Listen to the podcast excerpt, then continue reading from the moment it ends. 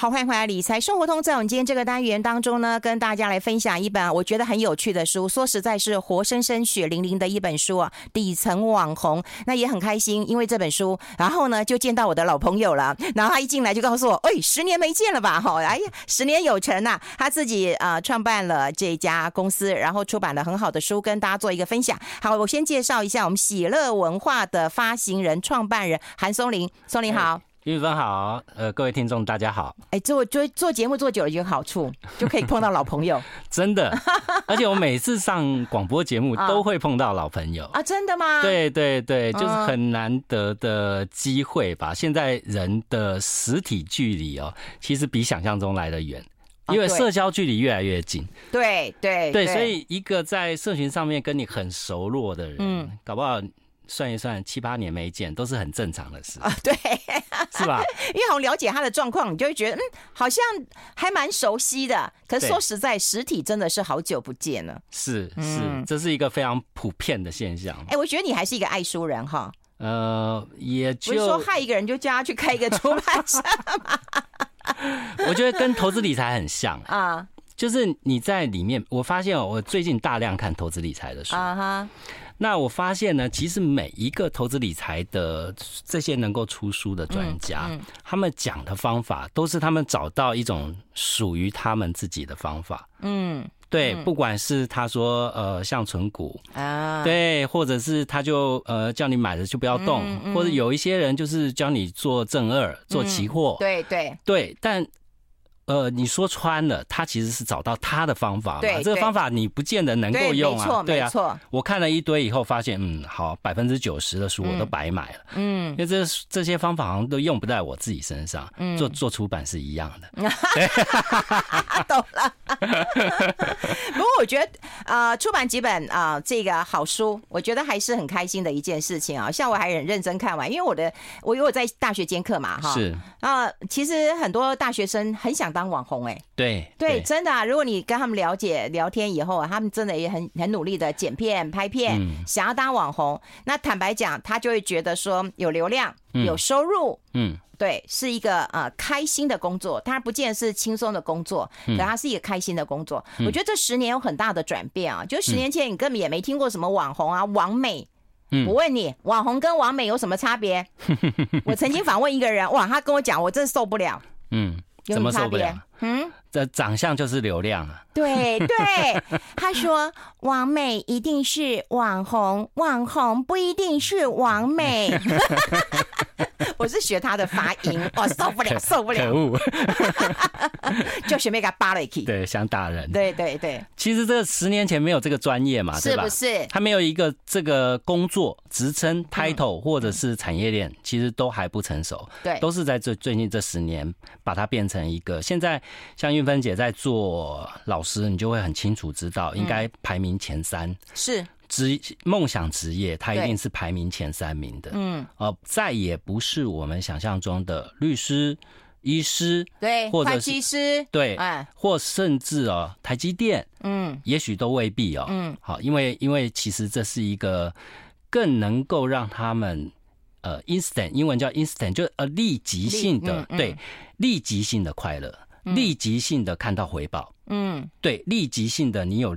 看到你的努力变成流量，变成钱，变成名，变成权力。嗯，嗯，那在传统工作上面呢，这个历程不会那么快的。是啊，对，这个历程没被老板臭骂一顿已经算不错了。这个历程拿到什么样的激励啊？对，动辄数年，嗯，十年，嗯，以为计。好，那所以我们可以看到，这个在年轻的梦想职业里面。当红，这是不足以为奇的事情。嗯，只是哦，为什么出版这本书？嗯，因为我当初拿到书，哎，你选书的时候是不是就觉得很有趣了？对，我其实选他的书，我没有任何的呃意识形态在里面。就是说，有些人会觉得说，哎，你选这样的书，是不是你要 diss diss 这个产业？好，呃，我倒不从这个角度想，我从另外一个角度，就是现在去讲社群。或者是讲这些科技业有多么成功的书，其实有非常非常多。对对，但是有没有人去讲这里面存在了多少风险？嗯，存在了多少陷阱？嗯，呃，跟任何的行业一样，都是金字塔结构嘛，对吧？投资理财领域也是一样，是啊，是啊，赚钱的人永远就是那百分之十、百分之五。那在社群这个领域。呃，顶流网红一样也是非常珍惜的存在。嗯、我们看到的那些破百万的，流量很多、赚、嗯、很多钱的，他也是金字塔顶端。那那那些金字塔中低端的人，嗯、他们到底怎么样呢？嗯、因为你有很大的几率是那中低端的。网红，所以我们这书名叫底层网红。嗯、出版它的用意其实是让大家去看社群跟这一些所谓网红这个职业它的另外一面，嗯、而且是一般人比较看不到的那一面。嗯，哎、欸，不过我们先来讲啊，就是说网红大概有两种，一种大家就是意外走红的，嗯，一个另外一种是用心铺陈啊，是对。其实大部分你就是说，像我的学生们，他们都会去学剪辑，嗯、然后学一些这个呃影音，然后呃设计脚本。好，然后来来来拍片呐，哈，嗯，但也比不上那种哦，一一一一戏走红的。对，其实大部分都是一戏走红啊，即便他很努力，嗯，可能走红都是一个意外，嗯，好，那在各个领域，我觉得。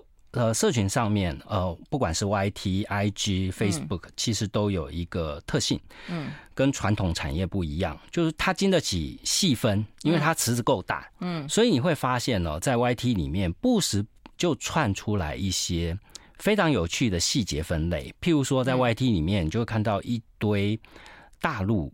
在呃居住在海外的大陆人，他在做 YT，嗯，那他做 YT 拍的影片呢，其实就是在骂中国，嗯，然后呢很红哦，而且这些人都变成台湾的网络 YT 收看者的呃偶像了，哦，对，譬如说像谈军事啊，因为俄乌战争啊这些这一段期间的动荡，其实就造就了好几个譬如说军事。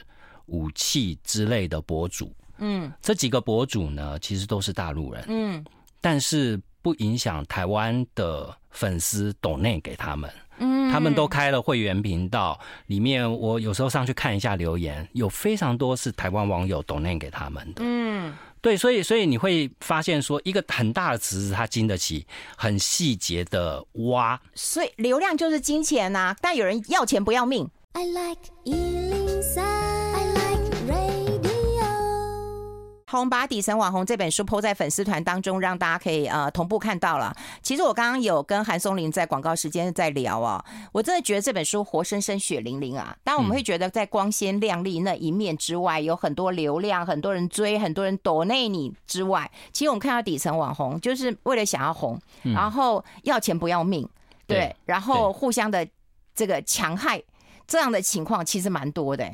其实这本书里面有非常多的案例哦。这位记者，嗯啊，他是呃社社会调查的高手啊，他曾经多次入围英国的新闻奖。嗯，那他这一本书是。简单来讲，是他针对这个社群的一个田野调查。嗯，好，他访访问了非常多、非常多，在各个领域，这本书有八个章节，八个领域的不同的案例。嗯，那这些案例呢，他都没有去采访那些呃顶流网红。嗯，好，这些这些顶流故事大家已经习以为常了。嗯，他都是采访那些呃流量不多，可能数千、数万。但是他碰到一些光怪陆离故事的哦，踩过坑哦，爆过雷的这样的网红，嗯，那呃。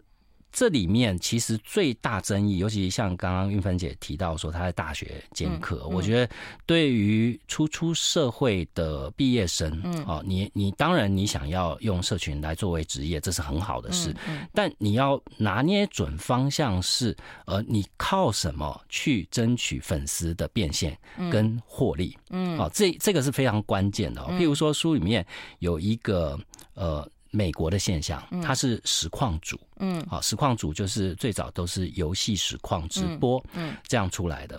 后来呢，这个实况主叫做迪尼诺，嗯，好，然后这个迪尼诺呢，他发现有一个赚钱的方法，啊，是非常有效的，就是去纠集跟他家一样，跟他在生活一样的这些呃没有正当工作的啦，每天无所事事的人啦。打开他家的大门，嗯，欢迎你来我家，嗯，然后呢，每天就二十四小时摄影机开着，嗯，然后这里面就会发生很什么很多打斗，嗯，咒骂，嗯，哦，彼此之间看不顺眼，他就把这些东西全部都直播出去。那很多人喜欢看吗？很多人喜欢看啊，很多人喜欢看，所以呢，他就发现了这里面的一个炼金配方，就是有争议才有收入，对，所以他要创造很多很多的争议。嗯，那这个争议就包含说，他们到街上去戏弄 homeless，嗯，就是无家可归的人、哎、啊，那是做的非常极端了。嗯，另外，譬如说，他会公布一些网红，其他譬如说，呃，那个照片非常养眼的女性网红，嗯，嗯，他去公布，去骇客去查到他的手机，查到他的地址，嗯，然后去公布他的私人讯息，嗯，然后实况转播。哈，那可是被公布之后不就不堪其扰吗？对，然后就他不不是被公布之后不堪其扰，而是他一旦公布了以后，他下面这一群粉丝，嗯，每一个就上去打电话，嗯，每一个就开始打电话传信息，然后传非常恶毒的咒骂的那一类不堪入目的讯息去骚扰那个女生，嗯，以此为乐，嗯，然后全部抖内给这个迪尼诺。嗯，哎，这个实况呃实况主，嗯，哦，他就发现这是他的一个配方，他做节目的配方啊。哎，可是据我所知，会抖内的人也不是那个有钱的干爹干妈啦，不是就就一般，就一般人。那为什么他们还会拿这个钱来去抖内呢？他这里面哈延伸到一个故事，这个迪尼诺呢，他有一次啊，他搭 Uber，嗯。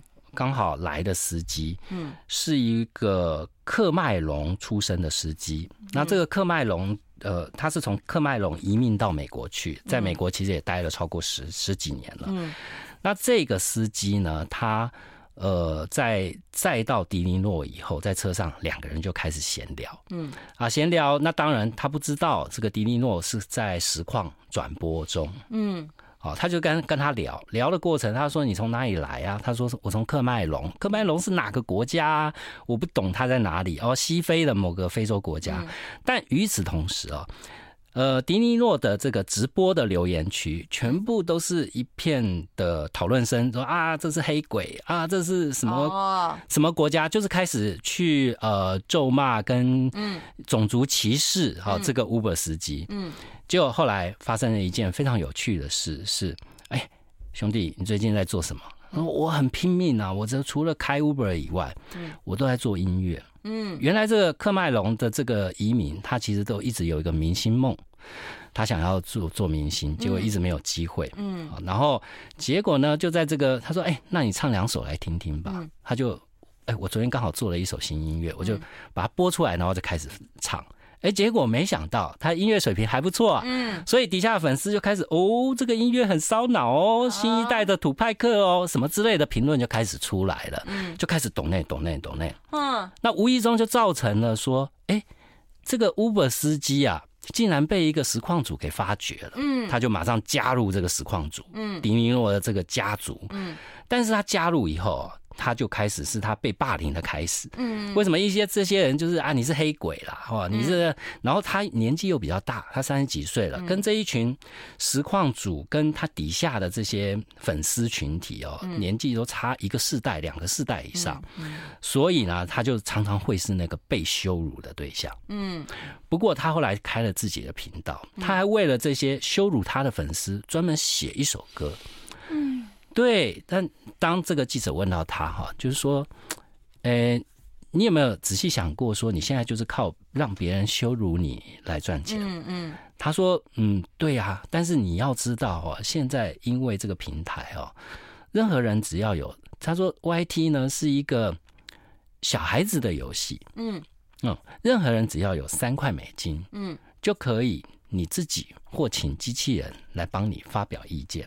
嗯，不管你是要给加油打气，还是你要骂他脏话，嗯，哦，你只要花三块钱，你就可以做到这件事，嗯，好，所以至于呃抖内的商业机制，从这个例子的故事里面可以看到，嗯，其实只是一个 feedback 而已，嗯，它就是要呈现一个回馈啊，我我我想要表达我的愤怒、我的厌恶，或者我嘲笑你那些我在真实世界里面。呈现不了的情绪，我可以用三块美金或五块美金来达成我的目的。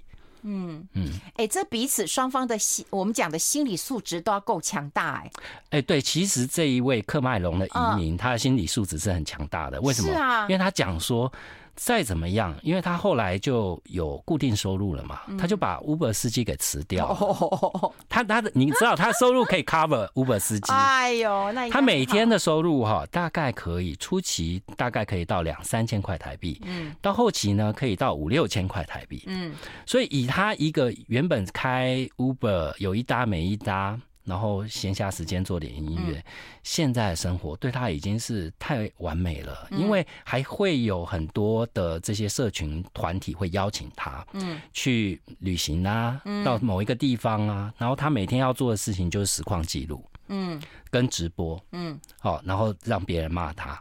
他就可以每天有五六千块的进账，哈，这你我都做不来呀！我，对对，这我们你我都做不来啊！这有人有人有人要是骂我，对，我就要跟他翻脸，跟他拼命，跟他拼命，不要污蔑我。所以我觉得真的要钱不要命哈，这样的一个，还有人就是像今天的新闻也是这样，比如有人网红想要红，就在网在马路上拍。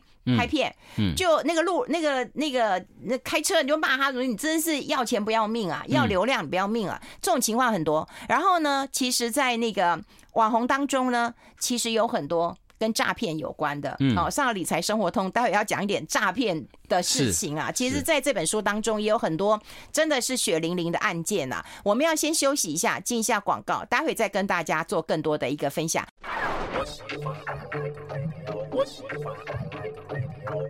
好，这里是爱来 Radio 中广流行网，欢迎再回到理财生活通第二个小时的节目现场。我们现场的特别来宾呢是写乐文化的发行人韩松林，跟大家来分享这本书啊，底层网红了。我们刚刚一路跟大家来分享一下这个十年前可能大家都不存在的一个行业，那现在每一个人都在讨论了。那当然最重要的呃一件事情就是提醒大家，不要在这个整个网红的世界当中哦，就迷失了你自己，然后赔上了这个性命啊，要钱不要命。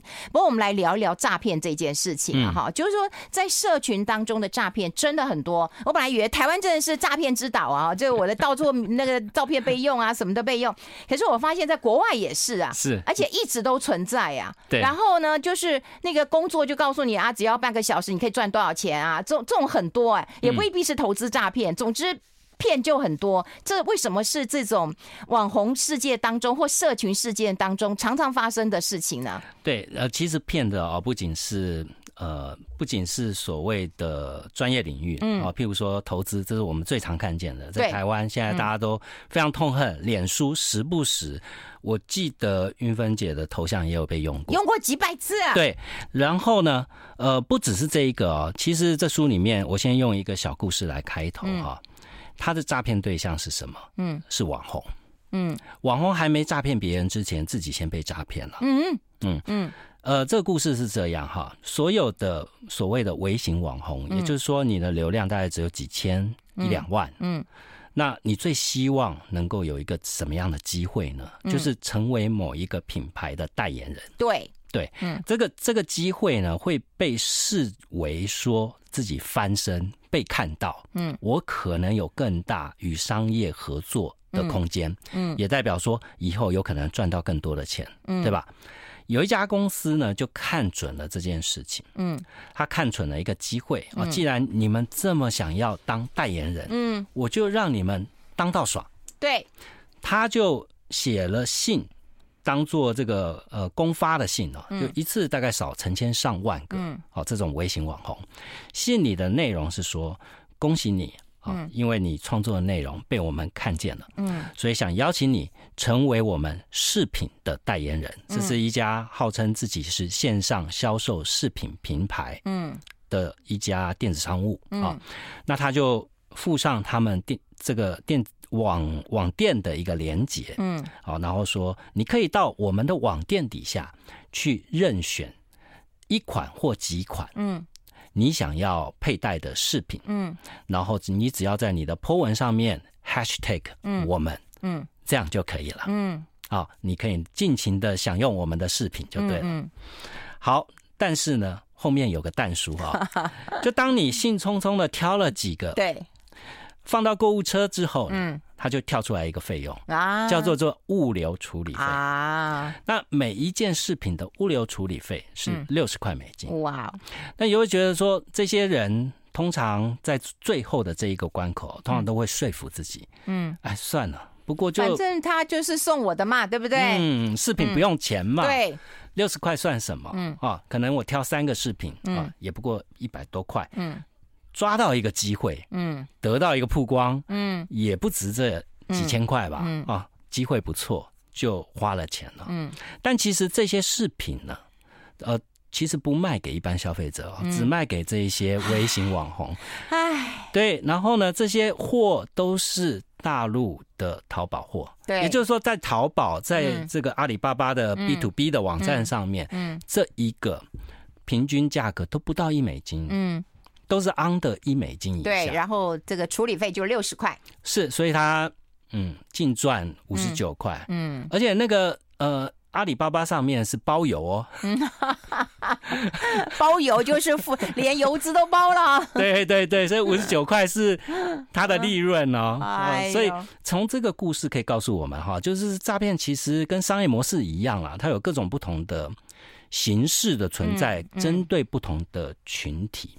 那我们最痛恨的那种，呃，股票啦，嗯，投资啦，嗯，这种商业诈骗啦，嗯，其实我觉得运峰姐应应该常常会这样觉得，就是怎么会有人上当？哎，就是有人上当，哎，对，怎么会有人上当？就是这么荒唐。对，我也觉得很奇怪。就你明明看到第三行，你大概就觉得应该是诈骗了。嗯嗯，这个书里面哦，其实呃。大概归纳了一个现象，嗯、这个现象就是说，从一部电影开始，嗯、叫做《华尔街之狼》。哦，对，哦，《华尔街之狼》这部电影呢，其实塑造了一个传奇，也就是说，它的这个故事的情节，让所有人都认为，原来。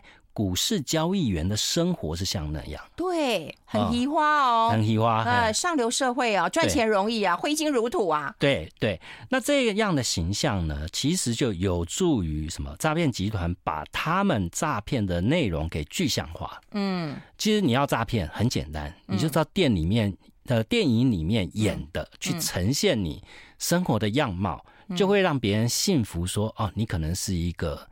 正儿八经的、很会赚钱的股市交易员。嗯，好，这书里面的故事呢，他第一个故事介绍的是一个二十一岁的，号称自己在十八岁那一年就靠着股市，嗯，让自己财务自由，嗯，哦，靠成立了一家公司，嗯，那他每天在过什么样的生活呢？嗯，每天开着他的劳斯莱斯，哇，到豪宅去办趴，哦，每天。IG 上面 PO 出来的都是这一类的照片。嗯，那更特别的是呢，这一个小男生只有二十一岁，他竟然接受过英国电视台的纪录片专访。嗯，这个纪录片呢叫做《Rich Kids Go Shopping》，也就是说富孩购物去。对对，就好像他是一个官方认证的富二代了。嗯嗯，那。后来记者去采访说，为什么英国电视台会做这个人呢？嗯，会把这个人放当做是一个 rich kids。嗯，原来是因为他们在 IG 上面看到哦，有一个 IG 呢叫做呃叫做 rich kids 呃 in London。嗯，啊，在有一个 IG 频道。嗯，那这个 IG 频道呢就会有每天都会发布好几则，就是这些所谓的富二代或富三代。的有钱公子哥儿们享受生活的照片，嗯，那这些记者呢，可能看到了，就真的以为他是富二代，就去邀请他受访，嗯，然后他得到电视的曝光以后，就真的很多人加入了他所谓的平台，哦，他所谓的平台。啊，平台，因为这些平台其实并没有告诉你卖什么商品，只告诉你说加入我们就可以得到财富自由，嗯嗯，结果受骗上当的很多都是像。这一个年轻人一样的出生背景，英国伦敦附近的贫民区，嗯，然后呢，对，都是贫民区出生的孩子，然后这些贫民区的孩子有一个特性，就是说他们可能营养午餐的钱都缴不出来，嗯，但是身上一定要穿最顶级的潮牌，哦，所以他们就会想办法把钱就。抖内到这一个平台上面去，嗯，然后就幻想着跟他们一样的，比他们大几岁的这个每天都开着劳斯莱斯的人，有可能开启他们财务自由的窗户。啊，后来呢，这件事是怎么爆发的？因为在在在社群的表象上面，他看起来就是一个光鲜亮丽的富二代。嗯，但这件事爆发是因为出了一个车祸。嗯，他的劳斯莱斯撞车了。对，我们竟然这么开心。